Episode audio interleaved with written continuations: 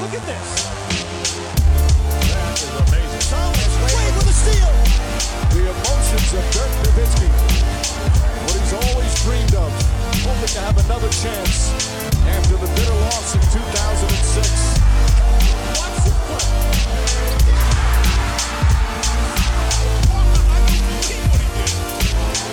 That is amazing. Hallo und willkommen zu Gutnext, dem deutschen Basketball-Podcast im Internet. Mein Name ist André Vogt und ich begrüße euch zu einer neuen Folge unseres kleinen, aber feinen Basketball-Hörspiels. Heute mit der Rapid Reaction am Dienstag und die wird präsentiert wie alles hier und seit heute weiß ich auch, dass es bis zum Ende 2023 mindestens auch so sein wird von manscaped.com. Von daher an der Stelle, falls jemand das hört von Manscaped, gut, sitzen in San Diego, wahrscheinlich verstehen sie es trotzdem nicht, aber ich sage es auf Englisch. Thank you. Thank you for your ongoing commitment to Gut Next. Ja, und was machen die Kollegen? Also ich glaube, wenn ihr das mittlerweile nicht wisst, dann seid ihr wahrscheinlich sehr, sehr neu dabei. Die machen äh, Rasierer. Eigentlich mehr oder weniger für alles. In Deutschland, Europa kann man bisher nur, äh, nur in Anführungszeichen kaufen, den Lawnmower 4.0. Der macht eigentlich alles, was man so will. Es ist ein, ein rundum sorglos Allzweck Waffenpaket, was sich mit Haaren auseinandersetzt, die weg sollen. Ähm, außer in der Nase und den Ohren. Dafür gibt's dann den Weed Wacker 2.0 auch in einer ganz, ganz neuen Version seit einigen Wochen erst auf dem Markt. Und all das findet ihr auf manscaped.com. Äh, bald gibt's auch den Beard Hedger, das kann ich glaube schon mal ankündigen, also so einen Barthaarschneider. Wenn ihr das hier seht, dann wisst ihr auch, dass ich, oder wenn ihr meinen Bart kennt, dann wisst ihr auch, dass ich mich freue, wenn der auf den Markt kommt, weil bei meinem komischen Stoppelbartwuchs ist vielleicht auch der Lawnmower 4.0 ist vollkommen okay, aber ne, vielleicht ein bisschen mehr da reinzubringen, dann gibt's auch so Pflegeprodukte. Vielleicht hilft mir das. Ich bin gespannt. Kommt wohl Ende des Monats. Ähm, von daher, ja, schaut doch mal rein bei manscape.com mit dem Code NEXT20 NEXXT20 kriegt ihr 20% auf alles. 30 Tage Geld zurückgarantie ist sowieso dabei, genau wie Free Shipping. Von daher habt ihr auch nichts zu verlieren. Freut euch mit mir, dass ihr lange dabei sind und vielleicht freut ihr euch ja auch, ähm, das war jetzt gar nicht richtig gutes Deutsch, aber ich mache das nicht nochmal, ich muss ja nach Berlin. Ähm, ja, vielleicht findet ihr was Schönes, würde mich freuen. Schreibt mir, wie es euch gefällt, das, was ihr da von Manscaped bekommt. Was uns allen gefällt, glaube ich, außer wir halten es mit den Miami Heat, ist, dass wir einen neuen NBA Champion haben. Die Denver Nuggets haben es vergangene Nacht äh, zugemacht. 4 zu 1 die NBA Finals gegen die Miami Heat gewonnen. Man hat das Ganze zu Hause entschieden vor einer tollen Crowd. Ähm, jetzt will ich nicht sagen, man wusste gar nicht mehr, dass das so geht, dass eine, Heim, eine Heimcrowd, eine Heimfan so abgehen können. Aber nach zwei Spielen in äh, Miami hatte man das vielleicht zwischendurch ein bisschen vergessen. Äh, aber jetzt vor eigenen Fans, es ging tierisch ab. Es war ein knappes Spiel, Spiel 5, ähm, auch natürlich wegen den zwei sehr, sehr frühen Fouls von Nikola Jokic, aber auch weil die Heat sich eben nicht ergeben haben. Das war auch nicht zu erwarten. Das war ein toller Playoff-Run, den Miami hingelegt hat. Aber am Ende war Denver einfach zu stark. Denver ist Champion. Nikola Jokic natürlich. Die Wahl war 11 zu 0. Ist Finals MVP geworden. Und herzlichen Glückwunsch nochmal an der Stelle. Ich weiß nicht, wer von den Nuggets hier zuhört, aber wenn ihr das hört, das war ein, ein, ein wahnsinnig toller Playoff-Run.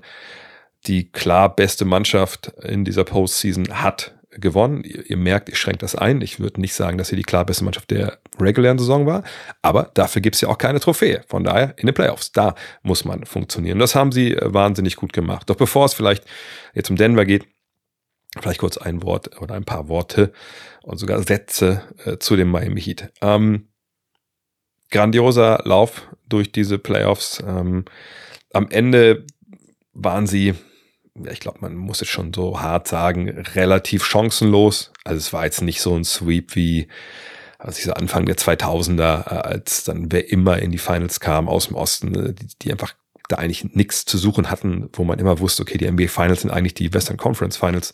Äh, das haben wir hier nicht. Ähm, aber wir haben natürlich eine Mannschaft, die da hingekommen ist und von Anfang an einfach ziemlich unterlegen war. Und, und wenn man Spiel 2 sich anschaut, was die Nuggets eben da für Fehler defensiv gemacht haben, was dann eben zu den Dreiern geführt hat, die dann im Endeffekt für Miami das Spiel gewonnen haben. Da muss man sagen, wenn sie das ein bisschen seriöser spielen, die Nuggets, dann ist das ein Sweep. So. Ähm, aber Miami ist durch eine Conference gegangen, wo wir ne, einige Teams hatten, vor allem halt die Milwaukee Bucks und die Boston Celtics, eventuell auch die 76ers, je nachdem, wie man die bewerten will. Aber die Bucks und die Celtics waren durchaus Teams, wo man gesagt hat, naja, wenn wir ein Power Ranking machen am Ende der regulären Saison, jetzt kann natürlich jeder seine eigenen Vorlieben haben, aber ich glaube, wir wären alle einig gewesen, Top 5 Teams, ähm, da gehören die beiden mit rein. Bucks und äh, Celtics dass beide dann früher ausgeschieden sind, okay. Aber sie sind beide auch gegen die Heat ausgeschieden. So, die Heat hatten also keinen leichten Weg in diese Finals. Äh, sie wurden nicht begünstigt durch großartige Verletzungen. Klar gab es da den Sturz von Antetokounmpo, aber der war dann auch wieder mit dabei. Äh, sie selber haben Tyler Hero verloren. Jetzt werden einige sagen, uh, vielleicht war das gar nicht so schlecht. Das steht auf dem anderen Blatt. Fakt ist nun mal, sie haben einen sehr, sehr harten Weg gehabt in die Finals, haben sieben Spiele äh, gebraucht, auch gegen Boston. Aber dann am Ende hat es einfach nicht gereicht, weil, weil Denver einfach besser war. Wenn wir schauen, dass sie, naja, äh, also 3-0 geführt haben, dann haben sie drei Spiele verloren, dann eins gewonnen und dann jetzt 4-1 oder 1 zu 4 in den Finals, dann war dann am Ende auch, ja, der Tank, ich weiß nicht, der Tank war leer, aber jedenfalls am Ende war es dann nicht super erfolgreich. Ab Spiel 4 der, der Conference Finals haben sie eine Menge Partien äh, einfach auch verloren. Aber sie waren natürlich vollkommen zurecht da, äh, wo sie, wo sie standen und vielleicht ist heute ein bisschen zu früh vorauszuschauen, was jetzt in Zukunft passiert für Miami. Aber ich finde, eine Sache sollte man schon nochmal an der Stelle hier klar feststellen.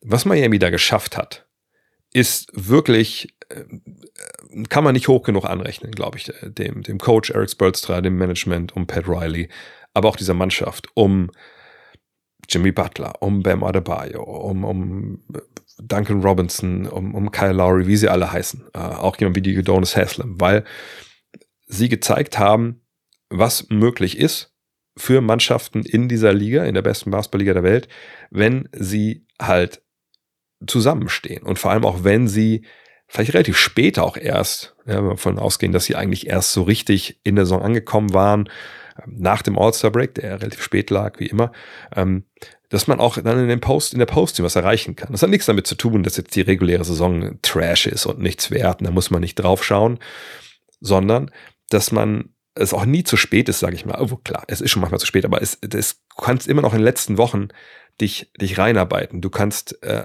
auch dich entscheiden dafür, vielleicht gewisse Sachen, die du hast schleifen lassen, vorher dann eben richtig zu machen. Das ist nicht leicht, das passiert nicht jedes Mal, nicht jedes Jahr und nicht jeder Mannschaft, aber wenn du die richtige Einstellung zu deinem Job hast, wenn du die Fundamentals heißt befolgst, wenn du ein Spieler bist, der versteht, dass es kein Golf und kein Tennis ist, sondern dass es einfach ein Mannschaftssport ist und dass du einen Job hast, den du machen musst.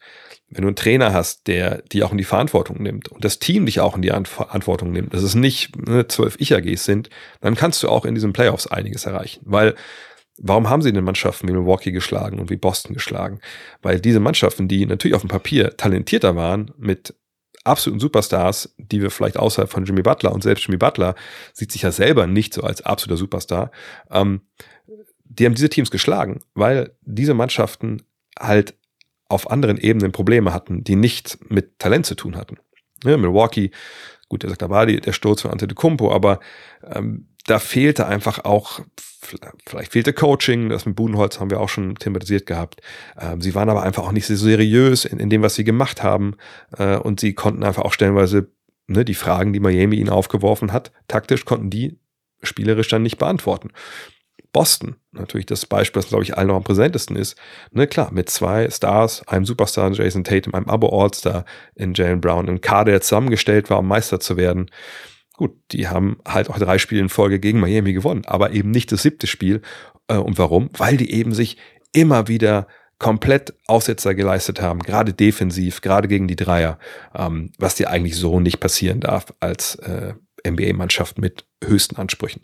Und Miami hat eben einfach geilen Basketball gespielt, Teambasketball gespielt. Und Teambasketball ist für mich fast schon immer so ein bisschen, wie soll ich das sagen, ist kein Schimpfwort in dem Sinne, aber das das wirkt immer so, als ob die anderen kein Teambasketball spielen. Ähm, ich glaube, dieses Wort ist eigentlich eher mittlerweile eine Chiffre für, hey, die spielen taktisch clever, die spielen zusammen, irgendwo auch natürlich, das ist ja das, was bei Teambasketball immer mitschwingt, aber ne, die verstehen einfach, was strategisch, was taktisch angesagt ist und sie treffen die richtigen Entscheidungen. Und wahrscheinlich müsste man eher sagen, sie spielen intelligenten, strategischen Basketball und nicht unbedingt Teambasketball, weil das Zweite, dass der Ball dann geteilt wird, dass der Ball läuft, das ergibt sich ja aus dem strategischen Verstehen, was da jetzt gerade gebraucht wird und was der Gegner ne, dir eben gibt oder nicht gibt. Wenn der Gegner die ganze Zeit 1 gegen 0 Koppliger gibt, dann machst du natürlich die und dann spielst du auch kein Teambasketball in dem Sinne. Jedenfalls wahnsinnig gute Leistung äh, der Heat, aber wie das eben so ist in der NBA, es gibt keine moralischen Siege. Ne? Ähm, es ist ein bisschen zu vergleichen, glaube ich, wie in der NCAA. Wenn ihr ab und zu mal March Madness guckt über die Jahre, da gibt es ja jedes Jahr mal so ein paar Partien. Da gibt es einen Underdog, der führt vielleicht sogar in der ersten Halbzeit oder ist irgendwie immer dran ne, und dann die Führung wechselt und dann am Ende aber zieht dann der Favorit weg. So, und so war das ein bisschen in dieser gesamten Final-Serie, wenn man es so ne, gegenüberstellen will. Und Miami, kommen wir gleich noch zu, ist natürlich jetzt auch äh, in der Situation, dass die Saison jetzt vorbei ist und jetzt muss man, spätestens jetzt, wahrscheinlich schon vorher passiert, überlegen, wie gehen wir jetzt weiter? Ne, wie können wir darauf aufbauen? Äh, und das ist natürlich das große Thema jetzt der nächsten Tagen und Wochen mit der Draft, die vor der Tür steht und natürlich der Free Agency etc. Aber dazu kommen wir gleich. Erstmal zum Meister in Denver.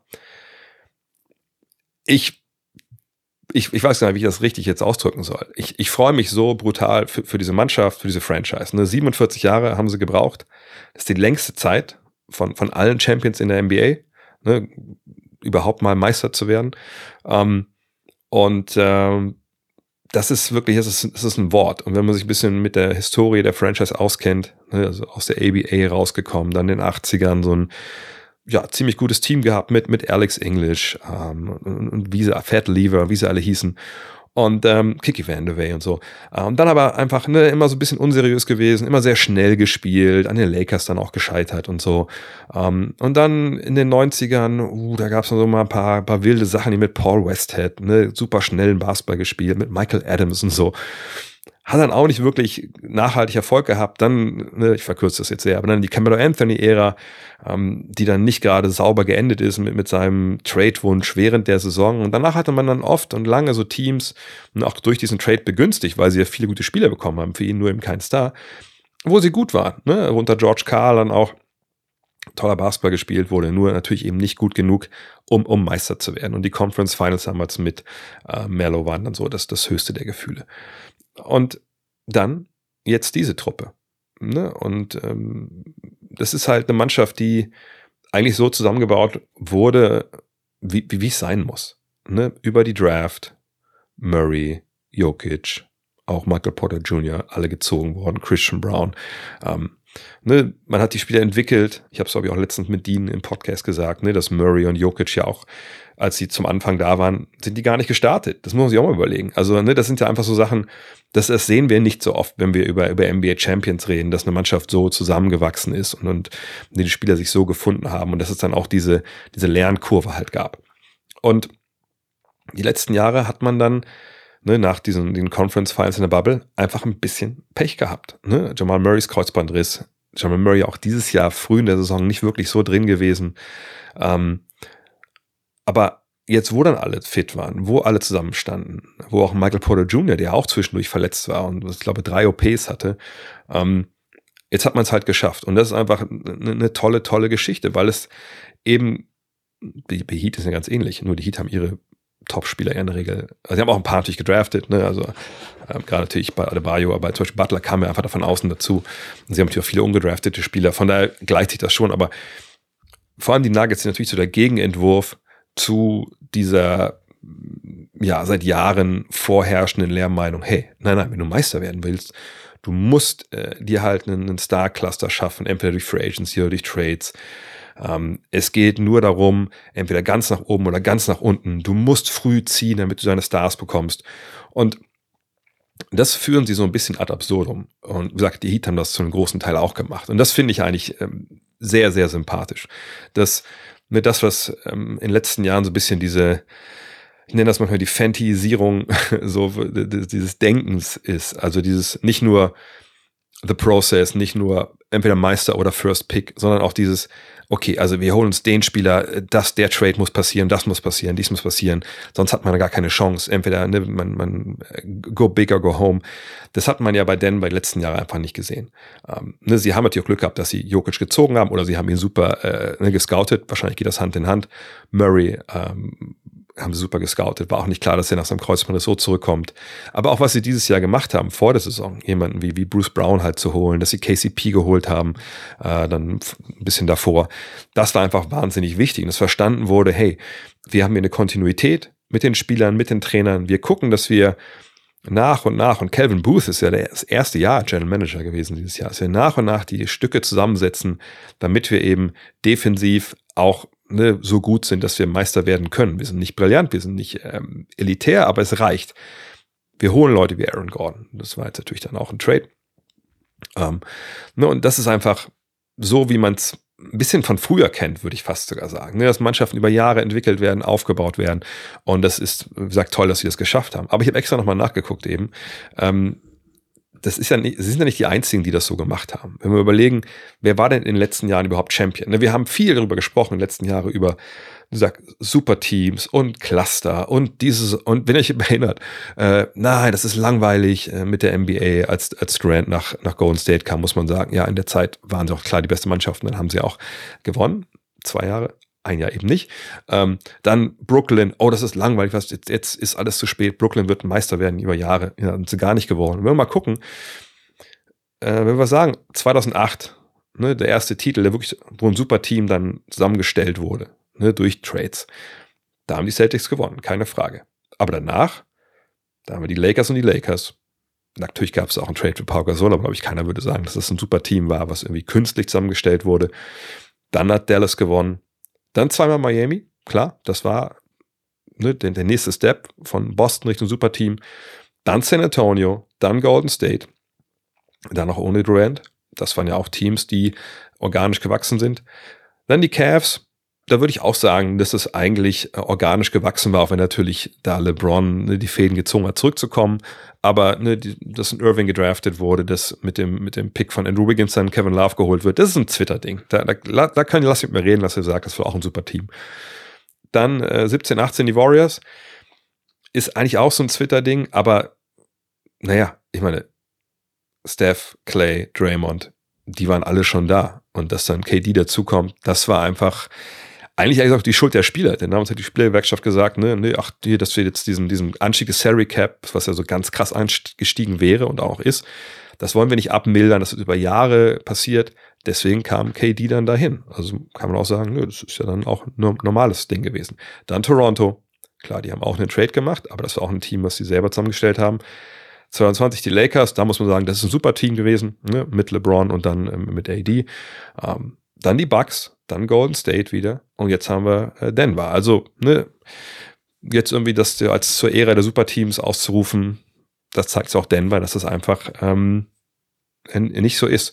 Und Denver muss ich sagen, einfach auch dieses Jahr einen wahnsinnig guten Job gemacht, so Richtung Playoffs. Wenn wir uns erinnern, die reguläre Saison, da waren sie lange, lange, lange natürlich äh, sie von weggelaufen im Westen. Dann hatten sie ihre Probleme defensiv so im neuen Jahr und das war so ein bisschen, es wirkte so ein bisschen, als ob die gelangweilt wären oder beliebig oder nicht wirklich die richtige Griffigkeit hatten. Aber das war dann ja Richtung Playoffs wie, wie weggeblasen. Also gerade auch defensiv. Ne? Das, diese Struktur, die sie bekommen haben, das das ganze Jahr, denn das so ein Coaching, das kriegst du nicht erst Richtung, Richtung Playoffs, hat sich dann irgendwann ausgezahlt. Einfach, weil sie in der Lage waren, eben eine Strategie zu haben, eine Struktur zu haben, auch ohne elitären Shotblocker. Das ist Jokic nicht, aber wie ich schon oft gesagt habe, der weiß schon, wo er stehen muss. Und wenn er, ne, dann, wenn dann Playoffs sind, dann, dann steht er auch da. Vielleicht stand er in der regulären Saison dann zwei, drei Meter zu weit links oder rechts, aber ne, in den Playoffs war er dann da und dann hat es auch funktioniert. Ähm, und dann haben sie einfach einen, einen tollen Basketball gespielt und äh, wir reden immer dafür, wie, für, davon, wie schwer der Weg für, äh, für Milwaukee, äh, für, für Miami war, aber der Weg für die Nuggets war jetzt ja auch nicht unbedingt leicht. Also gerade ne, die, die Serie gegen LA, ich meine, LeBron war sicherlich noch ein bisschen gehandicapt von seinem Fuß und ist auch relativ alt, aber sie haben AD, sie haben eine Menge äh, tolle Verstärkungen bekommen, die auch in den Serien davor funktioniert haben. Aber so viele Spiele haben die nicht gewonnen gegen Denver. Also Denver wirklich äh, zum richtigen Zeitpunkt fit gewesen, klar die beste Mannschaft der Postseason und damit natürlich auch ein Meister, wo man sich jetzt fragt, okay, und, und nächstes Jahr, das ist ja so ein bisschen das, ne, was immer damit drin steckt. Huh, wie geht's da jetzt weiter? Und wenn wir uns das anschauen, das ist ja nun mal keine Mannschaft, die wie gesagt, jetzt auf dem Punkt zusammengebaut wurde und jetzt nächstes Jahr ist es komplett eine andere Truppe. Nein, also im Endeffekt, wenn man sich anschaut, wer jetzt aus der Rotation nächstes Jahr eventuell nicht mehr dabei ist, da ist mal Bruce Brown, ne, der hat eine Spieleroption für 6,8 Millionen. Ich glaube, so schnell kann der Agent äh, gar nicht gucken, wie der Brown den angerufen hat, wahrscheinlich gestern Abend schon. Alter, ich zieh die Option nicht. Ich werde Free Agent. Einfach weil der, also wenn er nächstes Jahr keinen zweistelligen Millionenbetrag bekommt, dann, dann habe ich, glaube ich, keine Ahnung vom Basketball. Ähm, klar, Jeff Green ist, ist Free Agent, aber ich denke, den, den hält man sicherlich dann wieder für einen Minimaldeal. Ähm, und alle anderen Spieler, so Ish Smith, ähm, Reggie Jackson, das ist dann alles, glaube ich, eher zu vernachlässigen. Von daher ist das ungefähr die gleiche Truppe und ich glaube auch nicht, dass man da großartig ähm, jetzt anfängt, irgendwas äh, optimieren zu wollen. Ne? Ähm, sie haben einen Trade gemacht, da kommen wir gleich zu, während der Finals, was ja normalerweise eigentlich nicht passiert, weil ein Team ja erst traden darf, wenn die Saison vorbei ist. Davon ausgenommen sind allerdings Draftpicks und darum ging es ja dann. Aber wenn wir überlegen, Jokic hat Vertrag mindestens bis 2027, Jamal Murray noch die nächsten beiden Jahre, Michael Porter Jr. die nächsten drei Jahre, das vierte ist dann halt äh, nicht garantiert. Aaron Gordon hat noch zwei Jahre und dann eine Spieleroption. KCP hat nächstes Jahr und dann Spieleroption. Sagt Bruce Brown jetzt Spieleroption. Sieg Nagy hat, hat ein Jahr noch Vertrag, dann ist er Restricted Free Agent. Christian Brown, Peyton Watson, der auch noch in der Pipeline ist, die haben ja erst angefangen als Rookies, die sind noch lange unterwegs. Und selbst jemand wie Vladko Kancha, Chancha, der ist noch nächstes Jahr und dann übernächstes Jahr auch noch als Spieler, als Teamoption. Also da ist wirklich erstmal das alles gut. Und wenn man vielleicht auch die Veteranen so von der Bank noch halten kann für einen Minimaldeal, dann braucht man da auch gar nicht großartig äh, dran rumzukritteln. Ähm, und ganz ehrlich, das ist äh, eine tolle Truppe, mit der auch nächstes Jahr wieder zu rechnen ist. Und äh, als ob es dann nicht sympathisch genug wäre, wie sie Basketball gespielt haben, wenn man noch gesehen hat, wie auch Nikola Jokic auf der, äh, auf der Pressekonferenz war, dass er jetzt eigentlich nach Hause möchte, weil was, es irgendwie ein Pferderennen in Sombor ist, ähm, dass er irgendwie auch ein bisschen wirkt in dem Motto, ja, jetzt haben wir den Job ja geschafft, jetzt möchte ich aber auch nach Hause, weil irgendwie ist ja nur ein Job, es gibt ja auch wichtigere Sachen. Äh, ich denke, da ist auch ein bisschen, also das glaube ich, er verkauft sich unter Wert. Ich denke, das ist ihm schon sehr, sehr viel wert, dass, dass sie da gewonnen haben. Auf der anderen Seite, wenn man gesehen hat, auch wie er dann da stand mit dieser, das waren auch einfach Bier-Shampoos-Flaschen, glaube ich, ne? Und ähm, wir so ein bisschen, dann so ein bisschen alle ein bisschen gespritzt hat, aber eigentlich nur getrunken hat und gar nicht so aus sich rausgehen konnte. Da wünsche ich mir irgendwie, ach Mensch, das wäre schon schön, wenn er das ein bisschen mehr noch hätte zeigen können, vielleicht. Aber ähm, einfach, wie gesagt, super sympathische Truppe. Äh, man gönnt denen auch komplett. Und äh, ich denke, nächstes Jahr ist mit denen auch zu rechnen. Vielleicht sogar über die nächsten Jahre hinaus. Denn wenn wir nochmal gucken, diesen Trade, der jetzt hier passiert ist, ne, da ging es halt darum, dass Oklahoma City, ne, das sind ja, ist eine Mannschaft, eine Franchise, die eine Menge Draft-Picks hat. Unter anderem hatten wir vier Erstrunden-Picks 2024. Und ein von diesen Picks, der geht nach Denver. Und zwar ist es der schlechteste von den Thunder, Clippers, Rockets und Jazz. Da sind auch ein paar noch Protections drauf für die Picks. Also der wird irgendwann außerhalb der Lottery landen, irgendwo hinten, denke ich mal. So, also den kriegt Denver plus einen Zweitrunden-Pick 2023, also jetzt und 2024. Und sie geben ihren 2029er Erstrunden-Pick. Da ist nicht klar, wie der geschützt ist. Den geben die nach Oklahoma City.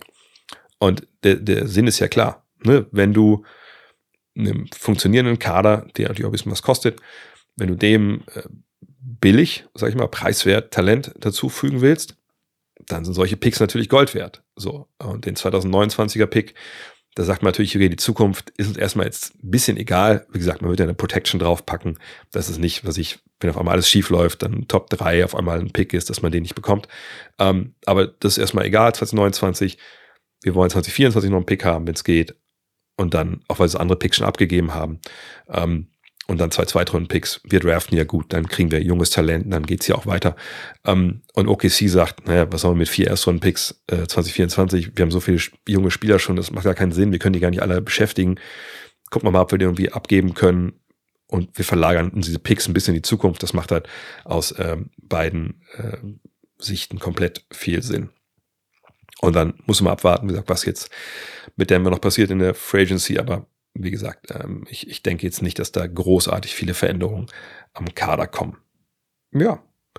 Und das wäre auch ein gutes Stichwort, ähm, denn die Finals sind vorbei und ich habe viele Freunde, die mir sagen, Mensch, ey, Finals vorbei, dann hast du ja ein bisschen Zeit durchzuatmen. Nein, dann geht's ehrlich gesagt erst richtig los. Und ich bin nicht der Einzige, dem es so geht, denn wenn man sieht, was in den USA passiert ist, jetzt gerade gestern oder vorgestern, dann sieht man, die ganzen Beatwriter etc. Ne, aus den verschiedenen anderen Städten, tja, die haben nur gewartet, dass die Finals jetzt langsam ein bisschen Ende zu äh, neigen, weil sie jetzt halt dann anfangen können, die große Offseason Free Agency Trade Gerüchte Nummer einzuläuten und das genau ist passiert. Aber bevor wir dazu kommen, das ist das Thema der Woche, einmal noch kurz zum Trainerkarussell. Das hat sich auch gedreht.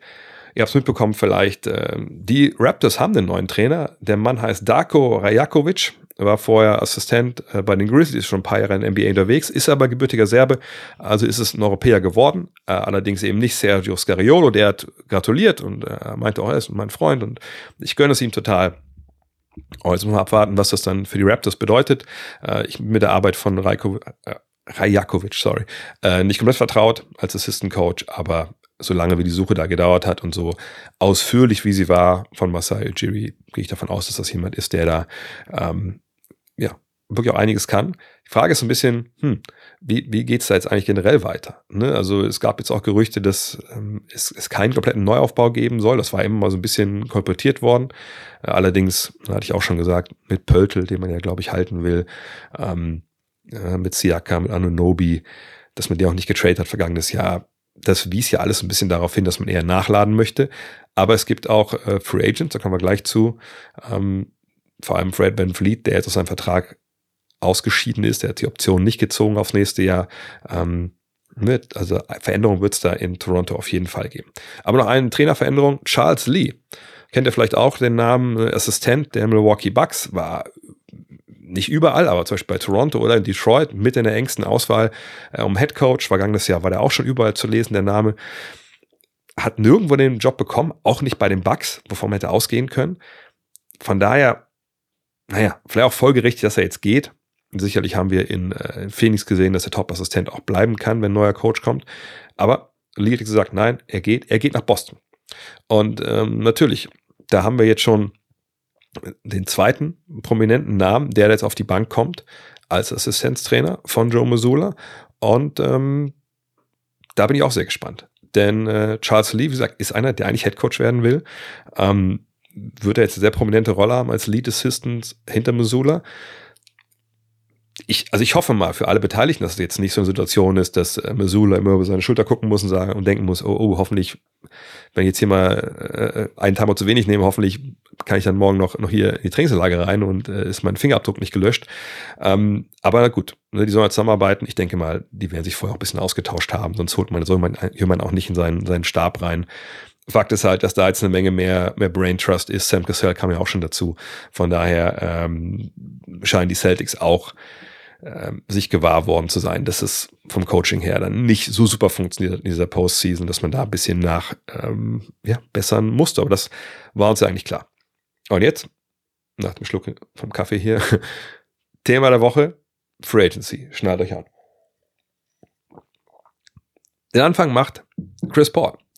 Und jetzt werden sich einige fragen, ja, was, was ist denn eigentlich mit Chris Paul? Ne? Wurde er gewaved, wurde er nicht gewaved? Und da hat sich jetzt auch mal Frank Vogel dazu geäußert, der neue Trainer, gesagt, nein, nein, wir haben den nicht gewaved. Also ganz ehrlich, das ist einer der großen Gewinner, die unser Spiel hier gesehen hat.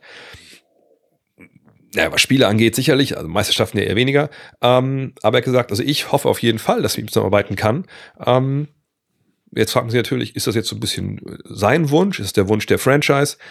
Fakt ist, das habe ich auch letzte Woche schon gesagt, ne, man hat sich mit ihm getroffen. Es ging nicht nur ums Waven, es ging auch um Trades, es ging auch um Geschichten wie, hey, ne, wir waven dich und dann nehmen wir dich zurück für kleineres Geld und so. Das sind alles Optionen, die auf dem Tisch sind.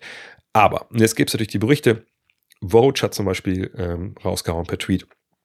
Ich glaube nicht als per Tweet, sondern vor Spiel 4 äh, auf ESPN, dass es einige Anfragen gibt, bei den Phoenix Suns hinterlegt wurden von interessierten Teams, die sagen, also wir würden Chris Paul als per Trade gerne holen. So, ne? Also auch hinter, von dem Hintergrund, dass, weil diese von seinen 30,8 Millionen nur 15,8 Millionen ähm, garantiert sind, kriegt man ihn halt schon für einen Gegenwert um die 15,8 Millionen, ne? Ähm, weil das muss ja mal halbwegs passen, ähm, wenn beide Teams im Salary Cap liegen.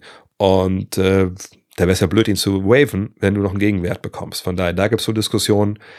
Dann ist es aber so, wenn er Free Agent werden sollte, da hat Woj gesagt, da gibt es mehrere Interessenten. Gut, Clippers, Lakers haben wir schon besprochen. Aber die anderen beiden Teams finde ich ein bisschen verwunderlich. Die New York Knicks und die Golden State Warriors. Da sollte man natürlich sagen, okay, Moment mal, aber die haben ja Point Guards. Also Jalen Brunson und Steph Curry spielen ja auf der Position. Aber da kommen wir, glaube ich, auch an den Punkt, wo man sagt, gut, äh, Chris Paul äh, ist ja auch dann eher einer, ich will nicht sagen, es ist ein Teilzeitprofi, das sicherlich nicht, aber mal 35 Minuten soll er für dich natürlich nicht spielen. So, und ähm, gerade in der heutigen NBA kann man sich aber trotzdem sehr gut vorstellen, dass man halt vielleicht mit Brunson und Paul agieren kann und eben mit, mit, äh, mit Paul und Curry. Ist das ideal, gerade wenn es so Defensive geht? Weiß ich nicht. Aber dann hast du natürlich eine Menge Playmaking, äh, das ist eine Menge ähm, ja, einfach Spielintelligenz auf dem Feld. Bin ich sehr gespannt, was da kommt. Also ich würde ehrlicherweise sagen, dass denke Clippers und Lakers sind schon dann äh, favorisiert für die Dienste, wenn es um ne, die Entscheidung geht, die dann Chris Paul selber treffen kann als Free Agent.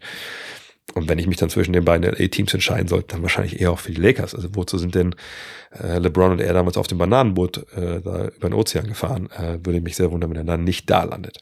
Aber das ist nicht der einzige prominente Point Guard, der noch nie was gewonnen hat. Ist kein Diss, Feststellung. Der momentan ganz, ganz viel gehandelt wird in Trade-Gerüchten. Und wahrscheinlich die Nummer eins, wenn es um sowas geht, ist wer? Damian Lillard. Und ein Hauptgrund dafür, das haben wir letzte Woche nicht besprechen können, weil das dann danach passiert ist, war halt ein Auftritt in einem Podcast. Ich glaube, da ging es sogar eigentlich gar nicht um Basketball, sondern eher um Boxen oder so, glaube ich, wenn ich mich ganz täusche. Egal. Jedenfalls war er beim Podcast zu Gast. Ich glaube, The Last Stand heißt er. Und ähm, danach wurde eigentlich nur die Aussage von Damian Lillard überall rausgestellt, wo er gesagt hat, also, wenn es einen Trade gibt, dann natürlich nach Miami, da möchte ich hin. Bam Adebayo ist, ist my dog, hat er gesagt, ne? mit dem texte ich jeden Tag und so. Und das wurde dann, wie immer bei solchen Geschichten, äh, nicht wirklich im Zusammenhang dargestellt. Der Zusammenhang war, wenn man das ganze Video sieht oder das ganze, den ganzen Podcast hört, dass der Host ihm sagt, ey, es gibt eine Menge Gerüchte, es gibt eine Menge Trade-Gerüchte, was ich jetzt der, der, der, der, der. Also wenn einfach, wenn du jetzt sagen würdest, komm, es, es wird, es gibt einen Trade und, und, und du könntest jetzt aussuchen, welchen, ganz hypothetisch gesprochen, was wäre dann, dann der Trade, wo, wo du sagen würdest, ja, dahin. Und da hat er gesagt, ja, natürlich Miami. So, A, spielen die gerade in der Finals, in den Finals. Ne, Bam ist my dog. So, und so war das. Also es war kein, keine Trade-Forderung. Es war nicht nach dem Motto, hey, trade mich jetzt und ich will weg. Das ist alles nicht. So, aber rund um diese Aussage gibt es jetzt natürlich andere Gerüchte.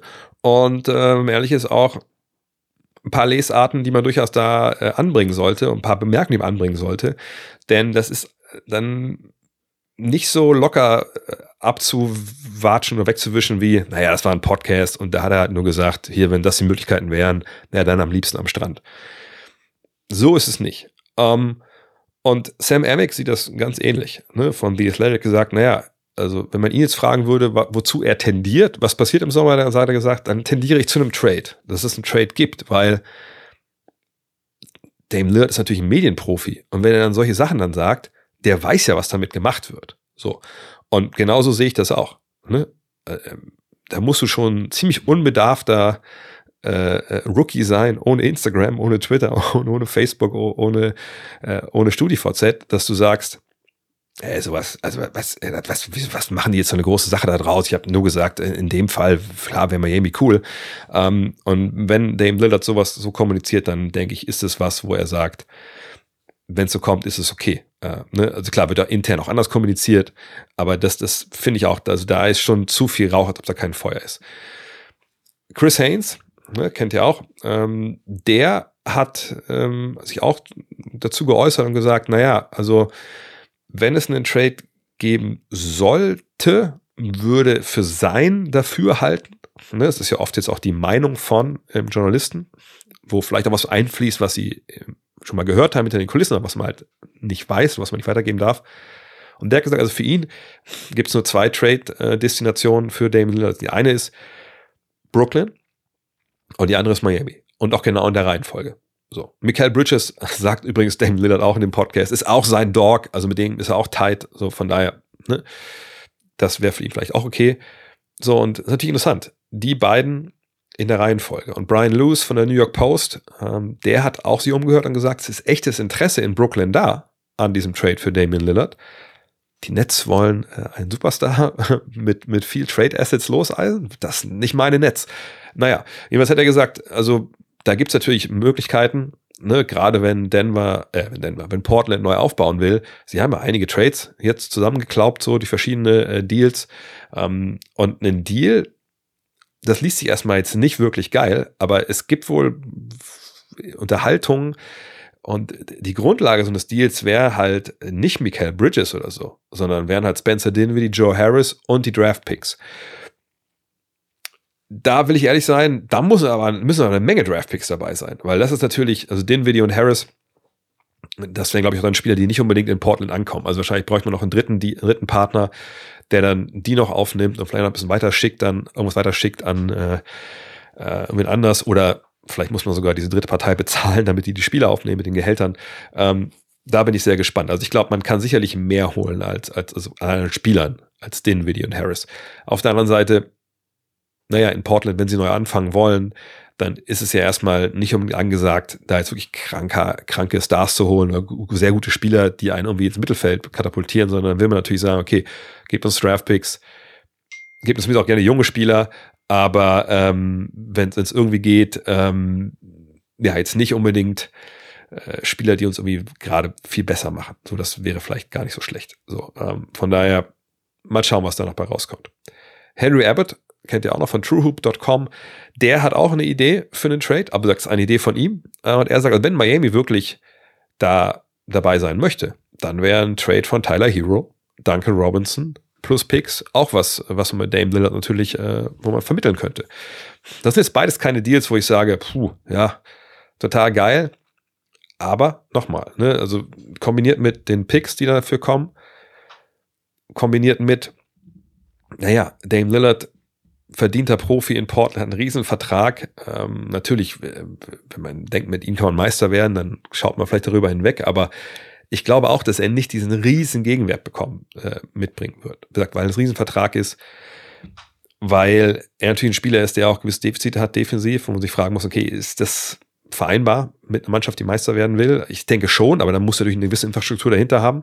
Ähm, aber ein Punkt, der ganz wichtig ist, ist, glaube ich, wenn du als Portland die ganze Zeit sagst, ey, Dame, so und so, ey, ne, danke, dass du dabei geblieben bist, wir sind durch dick und dünn gegangen, wir wollen dich gerne traden, aber, so sagen es die Amerikaner oft, we want to do right by you. Also wir wollen ne, quasi deine Wünsche erfüllen.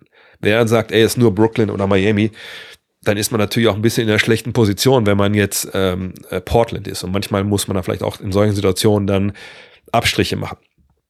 Allerdings willst du natürlich so einen Trade auch nicht machen, äh, um dich als Franchise äh, dir zu schaden.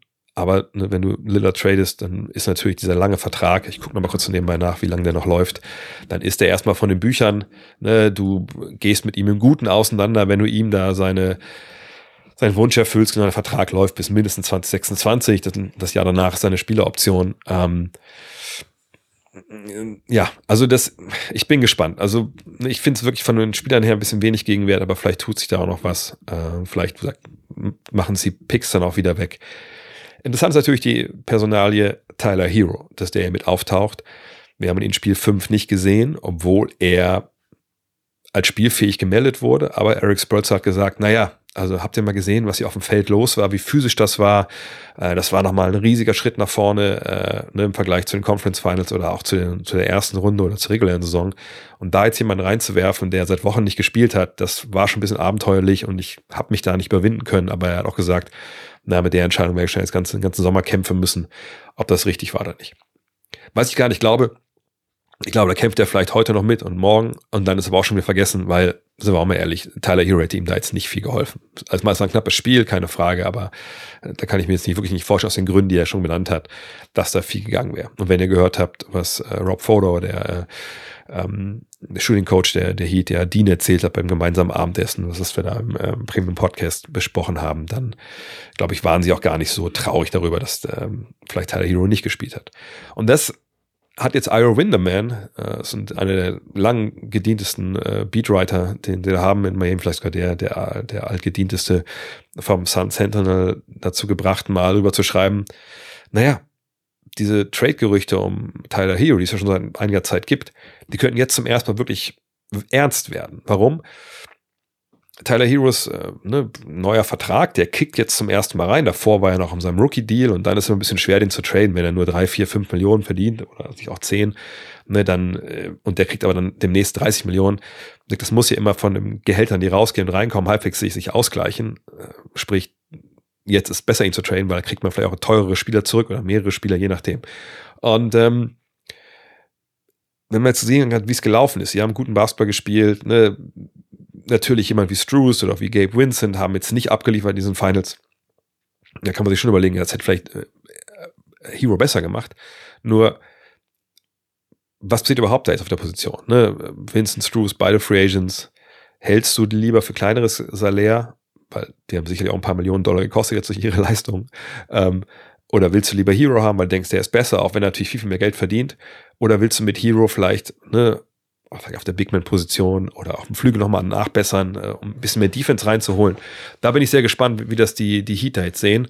Fakt ist, Hero ist eigentlich der Einzige, den sie da wirklich traden können, der ein bisschen Geld verdient. Ähm, das muss man beobachten. Fred Van Fleet verdient auch einiges an Geld und hätte nächstes Jahr auch 22,8 Millionen Dollar gekriegt, aber hat gesagt, ne, ich glaube, das geht besser. So, deswegen ist er aus seinem Vertrag ausgestiegen bei den Toronto Raptors und ist jetzt Free Agent ist einer von vielen äh, Point Guards. Vergangene Woche habe ich euch ja mal vorgelesen hier an der Stelle, was es da so alles für Spieler gibt, der ähm, da jetzt ein neues Heim sucht. Und äh, Mark Stein hat sich mal umgehört und geguckt, ja, wer möchte den eigentlich haben? Und er sagt, die Houston Rockets haben ihn auf ihrer Liste. Und bei den Raketen stehen ja noch andere Spieler auf der Liste. Und das sind jetzt ein paar Namen, wo man direkt sagen muss, okay, das ähm, ne, geht ja vollkommen damit d'accord, dass wir alle annehmen, die Rockets wollen nächstes Jahr Geld investieren, um da jetzt einen großen Wurf zu landen, nächstes Jahr Richtung Playoffs und so. Klar, der Name James Harden ist immer, äh, wird immer mit den Rockets in Verbindung gebracht. Aber auf der Liste von Mark Stein stehen Cam Johnson, Restricted Free Agent, nicht leicht den loszueisen. Dylan Brooks, das ist vielleicht relativ leicht, den zu bekommen, aber ne, wie gesagt, Dylan Brooks wird nächstes Jahr nicht in Shanghai spielen, egal was ihr da von Memes gesehen habt. Und dann aber ein Duo, wo ich echt überrascht war, dass die, dass die auf der Liste stehen. Chris Middleton und Brooke Lopez. Also, keine Ahnung, ob die ähm, weg wollen, ob, ob die Bugs irgendwie haben durchklingen lassen. Wir machen bei euch mal eher so ein paar, paar, paar Bausparverträge. Ähm, wenn die natürlich weggehen würden, oder einer von mal weggehen würde, das wäre natürlich ein Schlag ins Kontor für Milwaukee, die dann echt gucken müssen, wie sie überhaupt auf einem Favoritenstatus ähm, irgendwie bleiben. Das muss man beobachten. Aber natürlich James Harden immer auf der Liste. Aber James Harden, das haben mehrere Leute berichtet vergangene Woche, auch woanders war auf der Liste und äh, Trommelwirbel bei den Phoenix Suns. Und ganz ehrlich, ähm, also ich, klar, auf den ersten Blick sagt man, ey, geil, James Harden, Kevin Durant, Devin Booker, super Team in der Wüste, let's do it. Aber haben wir sowas äh, sag mal, in Schwarz-Weiß, nicht in Brooklyn zuletzt gesehen, mit Kyrie Irving statt Devin Booker. Äh, mir fehlen so ein bisschen die Worte, dass das überhaupt diskutiert wird oder ob das, dass das überhaupt im Raum steht. Keine Ahnung, vielleicht ist es auch einfach nur, vielleicht wurde es irgendwie gesteckt von, von seiner Agentur, keine Ahnung. Aber ich denke, das wäre jetzt nicht so die mega geile Idee. Äh, weil, also Harden, wenn er sagt, hier in Philly, okay, ähm, das war zwar cool und so, aber ich kann nicht so richtig meine Art Basketball spielen ne, mit, mit Embiid und so. Ähm, ich brauche meine, ein bisschen mehr aus äh, und mehr Gestaltungsraum für meinen Basketball. Naja, hast du den denn dann neben Booker und äh, neben Durant? Das würde ich auch mal erstmal in, erstmal in Frage stellen. Bin ich sehr gespannt. Hat für mich so ein bisschen den Geschmack von, naja, äh, das ist halt der neue Besitzer und der will hier eine große Nummer machen. Ich meine, da gibt es jetzt schon auch die ersten Gerüchte, Chris Paul dann quasi äh, im Sign and Trade für äh, James Harden oder sowas. Um Gottes Willen, da möchte ich gar nicht drüber nachdenken, was dann los ist im Internet. Warten wir ab, was passiert. In Minnesota passiert wohl erstmal gar nichts. Wenn man äh, Darren Wolfson äh, glauben darf, kennt ihr nicht. Ich kannte ihn vorher auch nicht wirklich, aber er arbeitet bei SKOR. Das ist so ein lokaler äh, Eyewitness News Sender ähm, da im Sport. Und der hat gesagt, ey, pass auf, ich habe mich mal umgehört bei zwei Teams, die Top-Destinationen wären für Carl Anthony Towns. So, äh, also ne, Mannschaften, wo klar wäre, sobald der auf den Markt kommt, würden Timberwolves bei denen mal anrufen oder umgekehrt.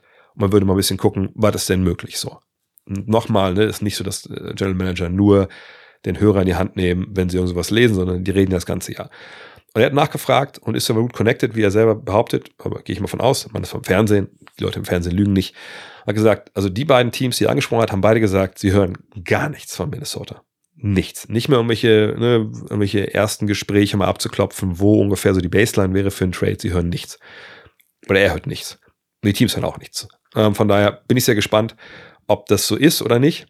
Ähm, auf jeden Fall, also meine Two Cents dazu, ohne dass ich natürlich irgendjemanden kenne, äh, Minnesota. Ich, ich weiß auch nicht, ob Minnesota an, der, an dem Punkt ist, wo sie sagen, okay, wir traden Carl Anthony Towns. Ne, das war alles nicht so richtig geil, dann auch ne, mit der Geschichte in den Playoffs da mit, mit, mit Gobert und, und, äh, und Slow-Mo und so. Aber ich denke, wenn du letztes Jahr so all in gegangen bist, dann solltest du vielleicht nicht im Jahr drauf direkt den anderen Typen Big Man traden, um da wir diese, die Picks vielleicht zurückzubekommen. Vielleicht probiert man es aber nochmal eine, eine Zeit lang aus. Also ich weiß nicht, ob dann der Wert steigt oder fällt. Ich glaube, einer wie, wie Carl Anthony Towns einen langen Vertrag hat, der, der wird nicht viel äh, an Wert verlieren. Ähm, jedenfalls spannend, dass es jetzt gar nichts zu hören gibt. Aber vielleicht ändert sich das ja auch in den nächsten Wochen. Wo es ebenfalls wohl nichts gibt, ist in San Francisco in Sachen Jordan Poole. Anthony Slater von The Athletic sagt, naja, die haben jetzt zwei neue, ähm, die haben zwei Leute, die da jetzt erstmal übernommen haben für, für Bob Myers. Und nach allem, was er hört, ist es so, dass die nicht darüber nachdenken, einfach nur, um was ich um Geld zu sparen, äh, jetzt Jordan Poole abgeben wollen oder generell irgendwie ne, Kosten senken, sondern sie wollen erstmal weitermachen. Und sie, sie sagen, hey, das war jetzt keine gute Saison von Jordan Poole, hat auch vielleicht seine Gründe gehabt, ihr erinnert euch an das Trainingslager. Ähm, wir halten erstmal die Füße still, wir halten erstmal die Band zusammen. Bin ich sehr gespannt, wird sehr teuer. Ihr wisst, das neue CBA kommt. Da gibt's dann auch vor allem für Teams wie Golden State einige Probleme. Ähm, sie müssen Draymond Green erstmal noch behalten, ne, wenn er seine Spieloption nicht ziehen sollte. Sind wir gespannt, was da kommt. Aber Jordan Poole wird erstmal nicht auf dem Markt. Letzte Meldung. Aber in dem Fall muss ich sagen, last but not least. Die New Orleans Pelicans waren jetzt letzte in Nachrichten, ja, ging es nicht unbedingt um Sport, da ging es um einen Spieler und in Privatsachen. Ne, das findet ja in der Regel hier so keinen Platz. Ähm, aber jetzt sind sie wirklich in den News wegen sportlichen Sachen. Und zwar, Shams hat berichtet, dass New Orleans Augen auf Scoot Henderson geworfen hat. Jetzt werdet ihr euch fragen, Moment mal, Scoot Henderson, das ist einer der größten Talente der kommenden Draft. Wie sollte denn die Pelicans den bekommen? Die draften doch erst an, ich glaube, Nummer 14. Ist auch so. Aber natürlich kann man ja hochtraden in der Draft. So. Und ähm, dafür bräuchte man, wenn es um Scoot Henderson geht, wahrscheinlich den zweiten oder dritten Pick. Jetzt wisst ihr auch alle, das sind Charlotte und Portland. Ne, Portland 3, Charlotte 2. Ähm, also warum oder wie könnte man sich so einen Trade vorstellen? Da gibt es jetzt mehrere Ideen. Ähm, also ich sag mal so, CJ McCollum wird sicherlich nicht Begehrlichkeiten wecken. In Portland hatten sie den. Ne? Und so wieder zusammenkommen mit, mit Dame Lillard ist ja, glaube ich, nicht unbedingt angesagt. Charlotte, naja, sie haben da Melo Ball, jetzt ihn daneben zu stellen, weiß ich nicht, da hätte ich wahrscheinlich lieber Scoot Henderson, wenn es denn äh, Scoot Henderson sein soll, oder halt einen anderen Spieler dort vorne. Also gehen, reden wir wahrscheinlich über Brand Ingram oder Zion Williamson plus im 14. Pick und dann natürlich entsprechenden Gegenwert ne, von der Kohle her, weil Draft-Picks ja monetär keinen Wert haben. Und das wäre natürlich äh, ein Wort. Sie haben natürlich auch einige Picks noch von den Lakers ne, und eigene Draft-Picks in der Zukunft. Also müsste es schon so sein, dass zum Beispiel Portland sagt, hm, dritter Pick, wäre natürlich schon cool, aber wenn wir jetzt unseren Neuaufbau ne, vielleicht neu starten wollen, dann nehmen wir gerne eure Picks, ne, vielleicht ein paar mehr, den 14. sich plus 1, 2 Erstrunden-Picks dann noch dazu. Ähm, und Brandon Ingram, den schicken wir vielleicht gar nicht unbedingt zu euch, weil ihr den vielleicht, oder den nehmen wir gar nicht auf, sondern den schicken wir direkt weiter, auch für mehr Picks oder für junge Spieler. Da sehe ich dann eher so einen Dreier-Trade. Charlotte, ich meine, Zion Williamson äh, war an der Uni in, in North Carolina. Aber würde man so einen Deal machen? Ich meine, er ist ein Jordan-Athlet, oder? Er schräg auch Jordan-Schuhe, ne? Ja. Ähm, aber Mike will eh die Franchise verkaufen.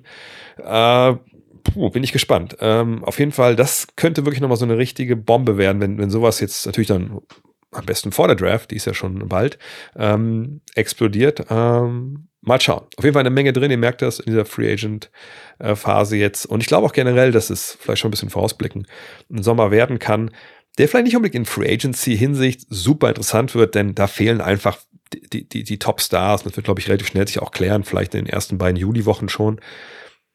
Aber Richtung Trades, ne? In der Liga, wo natürlich die, die Nuggets gerade Meister geworden, alle sagen, geile Truppe, geiler Typ in Jokic. Aber flügen, also flößen die wirklich dem Rest der Liga Angst ein? Das glaube ich ehrlich gesagt nicht. Sondern ich glaube, die Liga ist, ist immer noch relativ weit offen, Stand heute, auch für nächstes Jahr. Und viele, viele Franchise werden denken, hey, ein, zwei Moves, dann haben wir es vielleicht, dann sind wir im Geschäft. Und das kann dazu führen, dass dann eine Menge Trades passieren dieses Jahr oder mehr als normal. Und das, davon gehe ich zurzeit aus. Ich bin ich sehr gespannt, ob das kommt.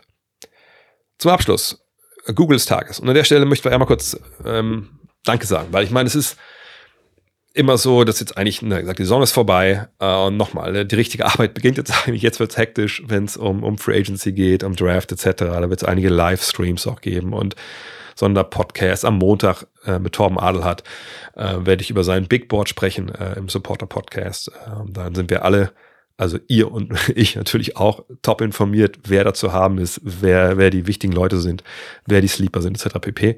Ähm, aber wie gesagt, erstmal danke an der Stelle für, für, für alle, die zuhören, e-, egal jetzt wo, die, die OGs, die im Podcast dabei sind, ähm, die, die neueren Leute, die auf YouTube und Twitch dabei sind, die Leute im Discord, vergesse ich immer, die da diskutieren, natürlich überall auf Social Media. Ja, alle Leute, die die Bücher gelesen haben, die das Magazine abonniert haben. Ich habe das neue auch. Moment, Moment mal kurz. Ich habe das neue auch hier. Oh, heute ist hier live.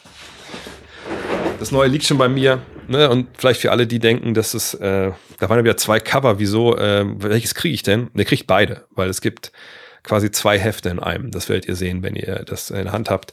Äh, die Dinger gehen auch diese Woche raus. Ne? Ähm, von daher, ich werde nochmal genau laut geben, wenn der Versanddienstleister äh, sagt, das Heft ist, ist auf dem Weg damit jeder noch abzählen kann, die 10, 12 Tage, die es manchmal dauert, wenn die Post äh, bisschen, ein bisschen komisch drauf ist. Ähm, aber an der Stelle einfach danke. Danke an alle von euch, die das hier möglich machen. Ne? Da hätte ich mir nie träumen lassen, dass das irgendwie, als wir angefangen, als ich angefangen habe, von war das 2009 oder so, dass das mal hier ähm, so läuft, ne? dass äh, über 10.000 Leute da äh, ja ähm, jede Woche zuhören, ähm, dass ihr bei Streams zuhört, wenn ich zwei Stunden hier spreche, dass ihr Bücher lest, die ich schreibe, ähm, dass ein Verlag dachte, das wäre eine gute Idee, mich ein Buch schreiben zu lassen. Ähm, einfach äh, vielen, vielen, vielen, vielen Dank dafür. Äh, und natürlich, wie gesagt, ist jetzt nicht Pause, es ist nicht vorbei, nur ich denke, es ist immer so, ne, Titel, Song vorbei. Immer ganz schön, um, um Danke zu sagen. Von daher ähm, freut euch auf einen, einen tollen Sommer. Mit Draft, mit Free Agency. Dann geht's kurzen Urlaub für mich und dann geht's nahtlos weiter ähm, mit einer, kann ich jetzt schon sagen, Sonder-Podcast-Serie zur WM. Ich werde in äh, okay, auf Okinawa und äh, in, in Manila dabei sein. Freue mich brutal drauf. So viele äh, deutsche Kollegen werden nicht da sein. Per ist aber vor Ort, Benny Zander ist vor Ort, ein paar andere Kollegen von Magenta, da freue ich mich total, äh, die dann auch zu sehen. Ähm, und da nehme ich natürlich auch mit auf den diversen sozialen Kanälen, die ich so habe.